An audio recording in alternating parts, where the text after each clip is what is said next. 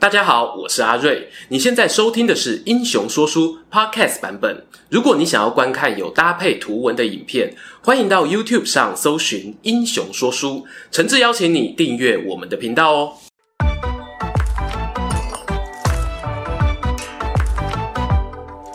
Hello，英雄说书的观众朋友，你们好，我是说书人阿瑞，替大家带来精彩的英雄故事。又到了每月一次的台湾列传时间啊！今天哦，要来跟大家介绍传奇将领麦克阿瑟，美军中呢唯一一位打过一战、二战加韩战的三朝元老，台湾城棒队陈金锋的概念。但是呢，为何一个美国将军的故事，我们要放在台湾列传系列中介绍呢？相信有不少在台湾念过书的观众朋友，都会对一篇课文有印象啊。主啊，请陶冶我的儿子，使他成为一个坚强的人，能够知道自己什么时候是软弱的。没错，就是那篇经典的麦帅为子祈祷。拜国民教育普及所赐啊，我猜测呢，应该有百位以上的学生读过这位将军为儿子的祝祷。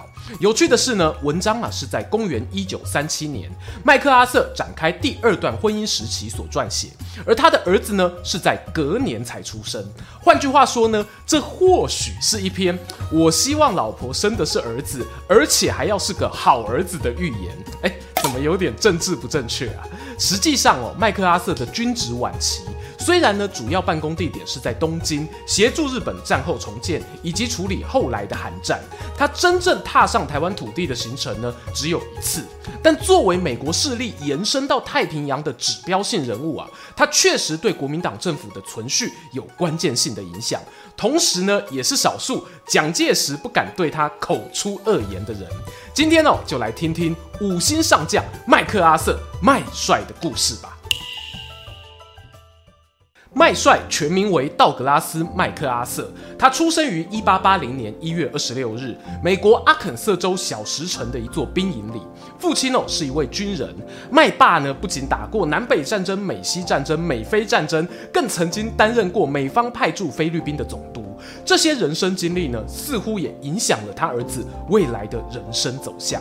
麦克阿瑟中学开始就读军校，成绩方面哦表现非常突出，不仅呢以第一名成绩毕业，同时被选为毕业生代表。接下来呢，他更替自己设定了远大的目标，进入西点军校就读。在当时那个年代啊，要进西点军校的难度非常高，除了要达官显要，譬如总统、国会议员、众议员的推荐函之外，你还必须有要通过入学考试。而麦克阿瑟呢，维持国小、国中以来的学霸作风，入学考啊，直接考了个榜首。一八九九年成功被西点军校录取。一九零三年呢，从学校毕业时，都还是全班将近一百人中排名第一。还记得我们之前讲过的巴顿将军吗？他可是第一年哦就被留级了啊。西点军校资优生的传统呢，是会前往工兵部队服役。据说我这里升迁的缺比较多啊，就跟呢有些人军公教考试填志愿的准则一样。麦克阿瑟毕业那年呢，进入了第三工兵营担任少尉军官。同年十月就被调往菲律宾负责港口建设工作，很快的哦也晋升到中尉，被任命为马尼拉工程总指挥助理。这里呢，我大胆做个猜测。一方面啊，是因为麦克阿瑟学习力跟本职学能都很优秀，但同时呢，他父亲哦给他的人脉背景资源也是无可取代的。你要说是虎父无犬子，或者呢阶级复制，我觉得都可以啊。这原本就没有什么好嘴的。后来麦克阿瑟因为在东南亚感染疟疾。中断了任务，返回美国治疗，身体恢复健康呢，就转往父亲手下担任副官。当时哦，碰巧东亚爆发日俄战争，美国派出了观察团前去考察。你猜对了，我们麦霸呢就是团员代表之一，而宝贝儿子麦克阿瑟呢，当然也跟在身边。他们去过日本东京、神户、长崎，也到过上海、香港、新加坡、印度加尔各答、巴基斯坦克拉支。最后还绕回中国参访了北上广，才折返北美。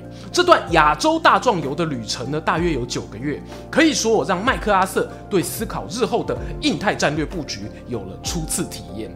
然而结束旅行返国没多久，我们的天之骄子麦帅却接连遇上人生低潮。先是在进入高级工兵学校进修时，因为培训成绩不尽理想。没有分发到第一志愿单位。后来又碰上母亲重病、父亲意外过世，接连的打击呢，让麦帅重新思考人生的意义。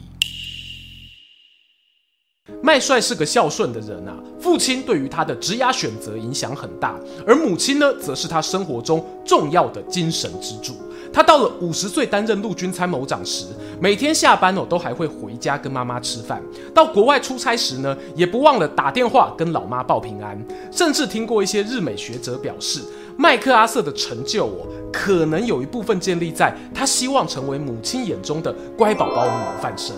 诶，怎么听起来哦，跟我之前聊过的岳飞有点像呢？回到前面说的啊，在一九一零年代，麦克阿瑟面临父丧，母亲呢又卧病在床。让他哦重新奋发向上，争取呢转调到陆军参谋本部工作的机会。同时呢，他跟巴顿将军一样，都有碰上南方墨西哥内战冲突，并且呢积极争取表现。麦克阿瑟加入了父亲过去的老战友芬斯顿将军麾下，并且呢策划一场惊险的火车头劫持计划。原来啊，当时呢美军占领墨西哥东部大城维拉克鲁兹，可是哦后勤补给交通跟不上。当地虽然有大量火车车厢，却没有拉车的动力车头。麦帅侦查到我附近另一座据点有几台闲置的火车头，于是就对芬斯顿将军请命，希望呢亲自去执行夺取动力机具的任务。由于这件事情风险太高，麦克阿瑟又是老战友的儿子，芬斯顿啊迟迟无法下决定。但是呢，麦帅却等不及。他独自展开行动，雇佣了当地向导做帮手，成功找到任务目标。在运送火车头回城的路上呢，电影都是这样演的，一定会被反派发现。反派骑着马从后方沿着铁轨追赶，然后呢，主角就拔出手枪，咻咻咻的射击，枪枪命中敌兵。最后呢，使命必达，回到大本营。这件事情发生后啊，芬斯顿将军原本有想帮麦帅报一波战功给国会，但有其他军官就质疑喽：像麦克阿瑟这种自作主张的行为，真的值得鼓励吗？同时，我们也可以从这件事看出一个军官独有的人格特质。时间呢、啊，接着来到公元一九一七年，美国对德国宣战，加入了第一次世界大战。为了在一战期间支援欧陆的西线作战，麦克阿瑟呢建议当局可以筹备一支由各州单位组建的联合军，成为美军的第四十二师。有此一说，由于士兵来自全美各地，就像呢一道彩虹划过长空，所以这一支部队又称为彩虹师。而麦帅呢则亲自担任参谋长。大约两万七千人的彩虹师，经历数个月的本土训练后，一九一八年初，他们便在军舰运送下前往法国参战。而当时呢，美军在欧洲战场哦，原本只有四个师，可是呢，只有彩虹师是满编制，其他的各师哦，大概都欠缺六七千人。因此呢，负责指挥远征军的约翰潘兴司令，一度呢，想要把彩虹师打散。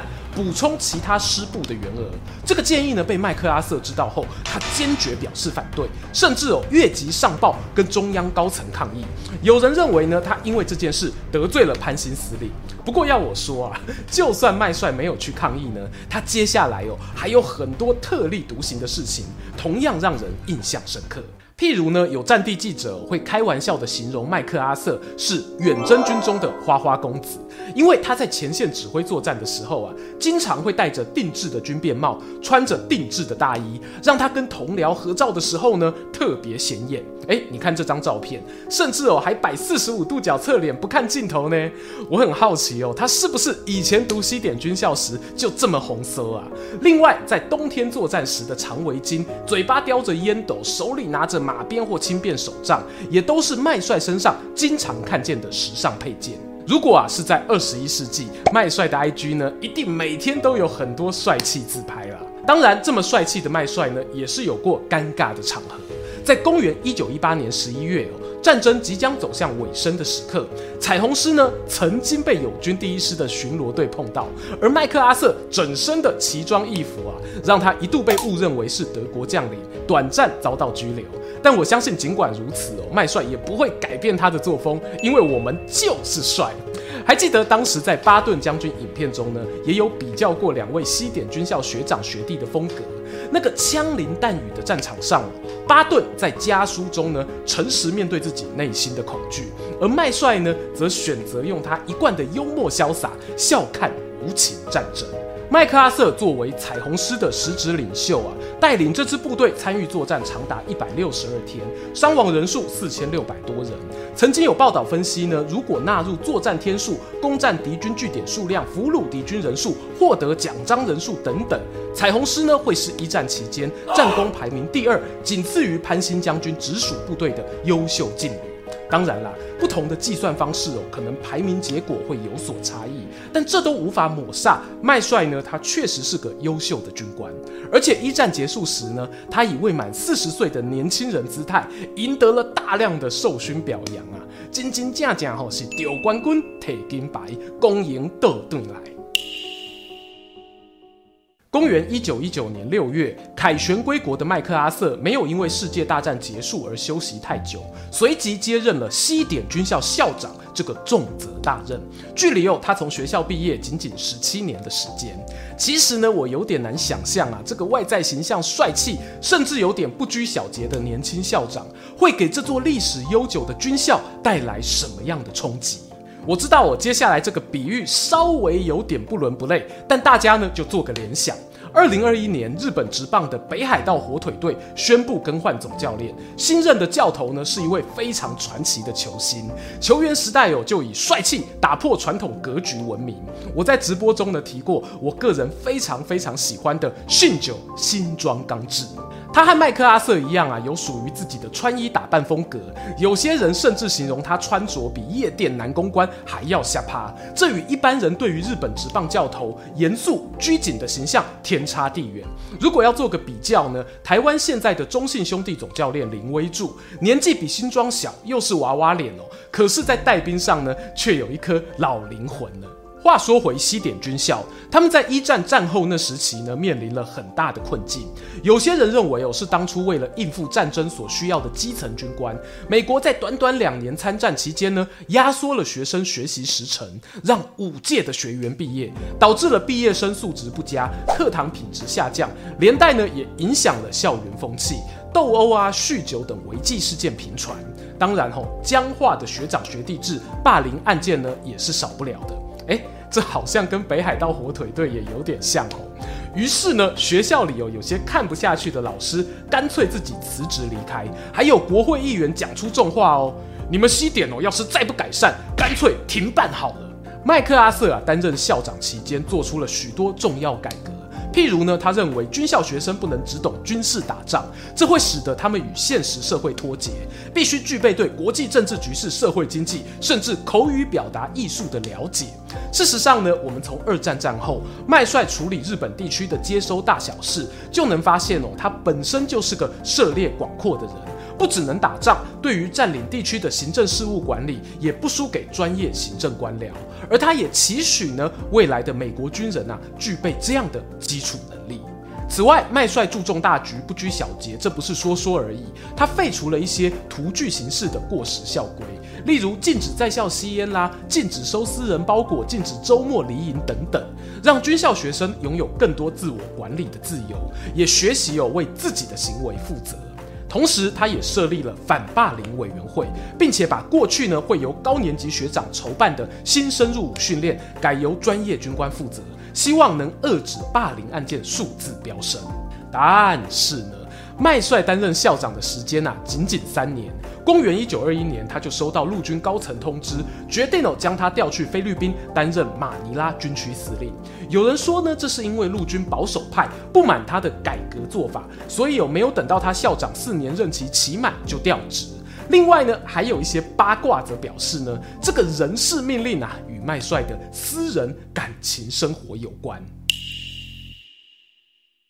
会打扮、谈吐幽默、文采过人，还有份体面工作的麦克阿瑟，在上流社交场合啊，无疑是炙手可热的明星，成为许多媒体记者追逐花边新闻的对象。其实呢，在麦帅正式出发去菲律宾之前几个月，他才在佛罗里达棕榈滩与他的第一任妻子路易斯完婚。这位路易斯呢，在当年时尚圈颇有名气，和麦帅认识前呢，有过一段与商业大亨的婚姻。在那次感情结束后，碰上麦帅的浪漫情书攻势，又再次坠入情网。当当当，八卦来了！有记者说啊，当时呢，爱上路易斯的人除了麦帅，还有一个军界大佬，他是潘兴将军。没错，就是一战时期远征军司令潘兴。此刻哦，已经是陆军参谋长。据说呢，女方曾经表示啊，她听潘兴说过，如果自己嫁给麦克阿瑟，就会把麦帅调去菲律宾。当然，这个八卦呢，遭到潘兴将军严正的否认。好啦，新闻背后啊，真真假假，情爱纠葛，纯属博君一笑。麦帅呢，仿佛踏着父亲生前的脚步，来到太平洋岛国菲律宾，在那一战与二战中间的和平时期哦，派驻岛上的美军并不多。部分的时间呢，花在经营家庭生活上头。然而啊，我觉得最让人无奈的是呢，在学业、职场，甚至追求女孩子过程中，都鲜少遭遇挫折的麦克阿瑟，婚姻生活呢，却不能说是非常顺遂。他与路易斯婚后有不少观念差异，譬如呢，妻子对于丈夫的军旅生活兴趣缺缺，希望哦麦帅有机会就申请退休，转往商界发展。此外呢，根据多年后路易斯表示，他也与麦帅的母亲呢有婆媳问题，导致啊这一段婚姻最后在一九二九年画下句点。顺带一提哦，麦克阿瑟在婚姻结束后，曾于菲律宾认识一位非美混血儿歌舞秀演员伊莎贝尔库珀，两人呢有过短暂的恋情。库珀呢甚至哦也有被接到美国同住，但仍然没办法修成正果。唉。人家说啊，上帝为你关了一扇门，必会为你另外开一扇窗。情场失意的麦克阿瑟呢，在职场上哦，却更加的突飞猛进。在战间和平期，麦帅以四十四岁的年龄晋升少将，五十岁当上陆军参谋长，挂临时上将军缺，都是当时美国军官中呢少见的记录。此外，他也在一九二七年时被推举成为美国奥委会主席。替隔年的阿姆斯特丹奥运做准备，向来喜欢体育竞技的麦克阿瑟呢，很认真地参与运动员选训工作，也讲出很多名言激励选手，譬如奥运就是一场没有武器的战争，我们千里迢迢来参赛啊，不是为了优雅的输掉等等。最后呢，美国队在那届奥运创下超狂的成绩，金牌数呢比第二名德国和第三名芬兰加起来还多。麦帅的英雄魅力 buff 不容小觑啊！不过在这些风光新闻背后，当时美国呢仍然要迎接经济大萧条的冲击。我们在巴顿将军的影片中也提过，胡佛总统任内呢，面临国内失业率飙高，甚至有积欠一战老兵福利津贴的财政窘境，有上万名群众啊涌入华府抗议。麦克阿瑟认为呢，国内大量的失业人民很可能哦会给共产党机会，组织发动革命。在各种阴谋论谣言满天飞的混乱时刻，白宫当局决定要出动军队清场，而麦克阿瑟当仁不让的亲临现场指挥。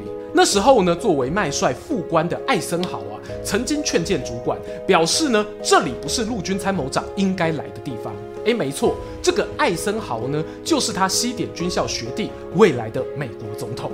当然哦，麦克阿瑟这次镇压华府抗议群众的行动呢，引起很大的争议。有人认为啊，是导致胡佛总统连任失败的主因，他必须有负担一些政治责任。后来选上的民主党总统小罗斯福与麦帅关系呢就没有那么好，不时哦有一些政策隔空辩论。公元一九三五年，麦帅卸除了参谋长职务，以美军顾问团的身份再次前往菲律宾，主要任务呢是协助菲律宾总统奎松建立自有的军队武力，以便因应可能的太平洋军事冲突。只可惜当时菲律宾百姓啊经济状况不佳，对于增加税负给军队预算呢颇为不满，所以整个建军计划在美菲两方的国会都没有得到支持。一九三七年年底，麦克阿瑟正式宣布从美国陆军退役，这也是开头我们提到他写下为子祈祷文的那一年。然而，世事变化往往不是我们所能控制的。喜获麟儿没多久的麦帅呢，又接到了征召他入伍的通知。一九四一年年中过后，麦克阿瑟收到小罗斯福总统的召回令，因应美国与日本的关系恶化，总统啊宣布要将菲律宾纳入美军指挥体系。麦帅呢以少将军阶回归，随即晋升为中将，担任远东军区司令。美国原本的计划是，一旦日本开启南下进攻战线，就要将部队后撤到巴丹半岛，等待主力援军到来。因为啊，当时菲律宾军区能够使用的人力呢实在不足。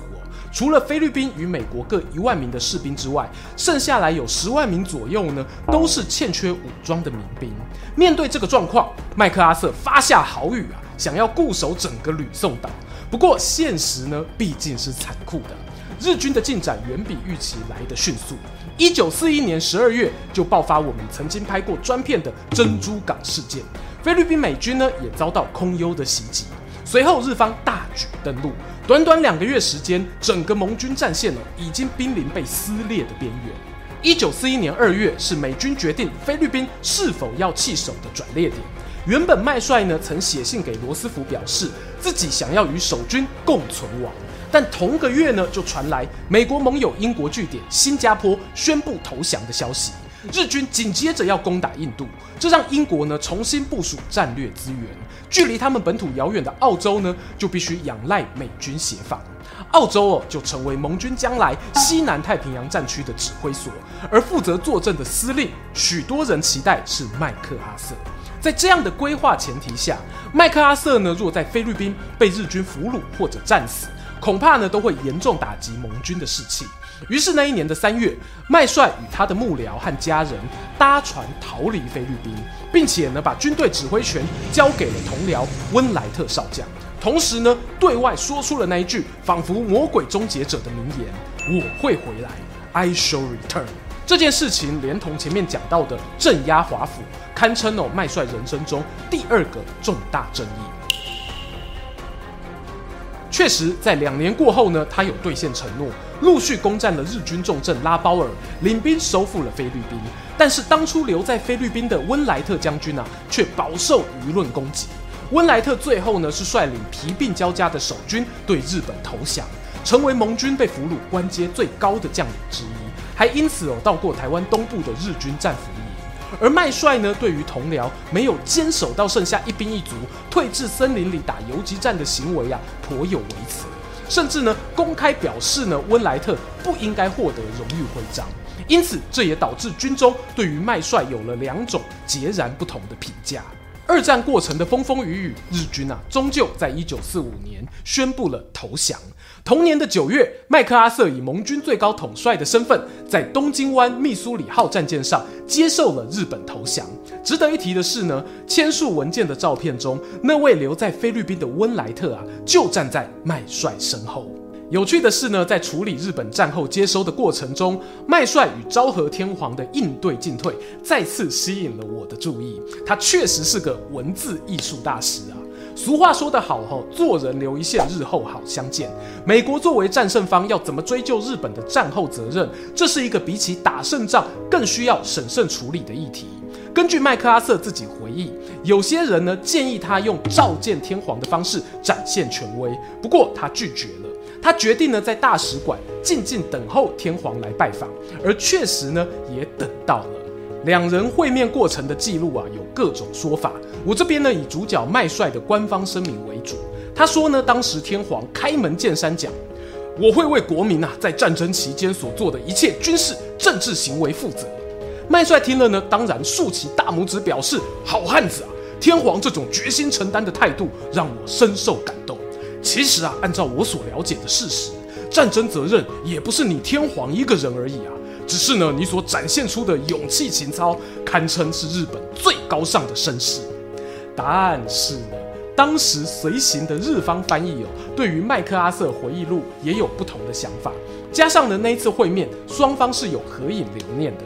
有些人认为呢，麦帅在拍照摆的 pose 太过轻浮，对天皇不敬。有兴趣的朋友啊，不妨也参考看看。